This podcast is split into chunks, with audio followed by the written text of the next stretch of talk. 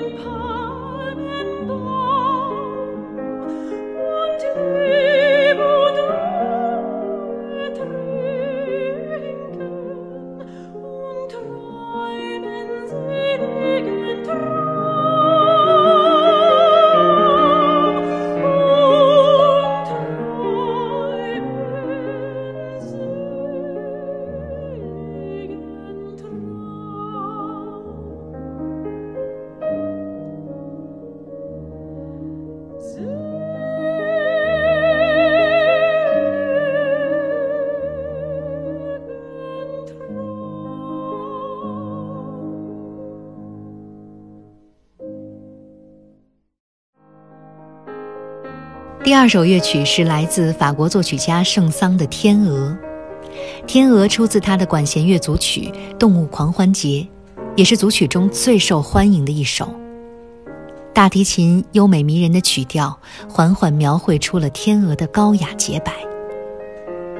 有时候深情往往不需要过多的旋律修饰，简单自然足矣。在音乐中，我们凝神静心。因为寒冬终将过去，春天定会到来。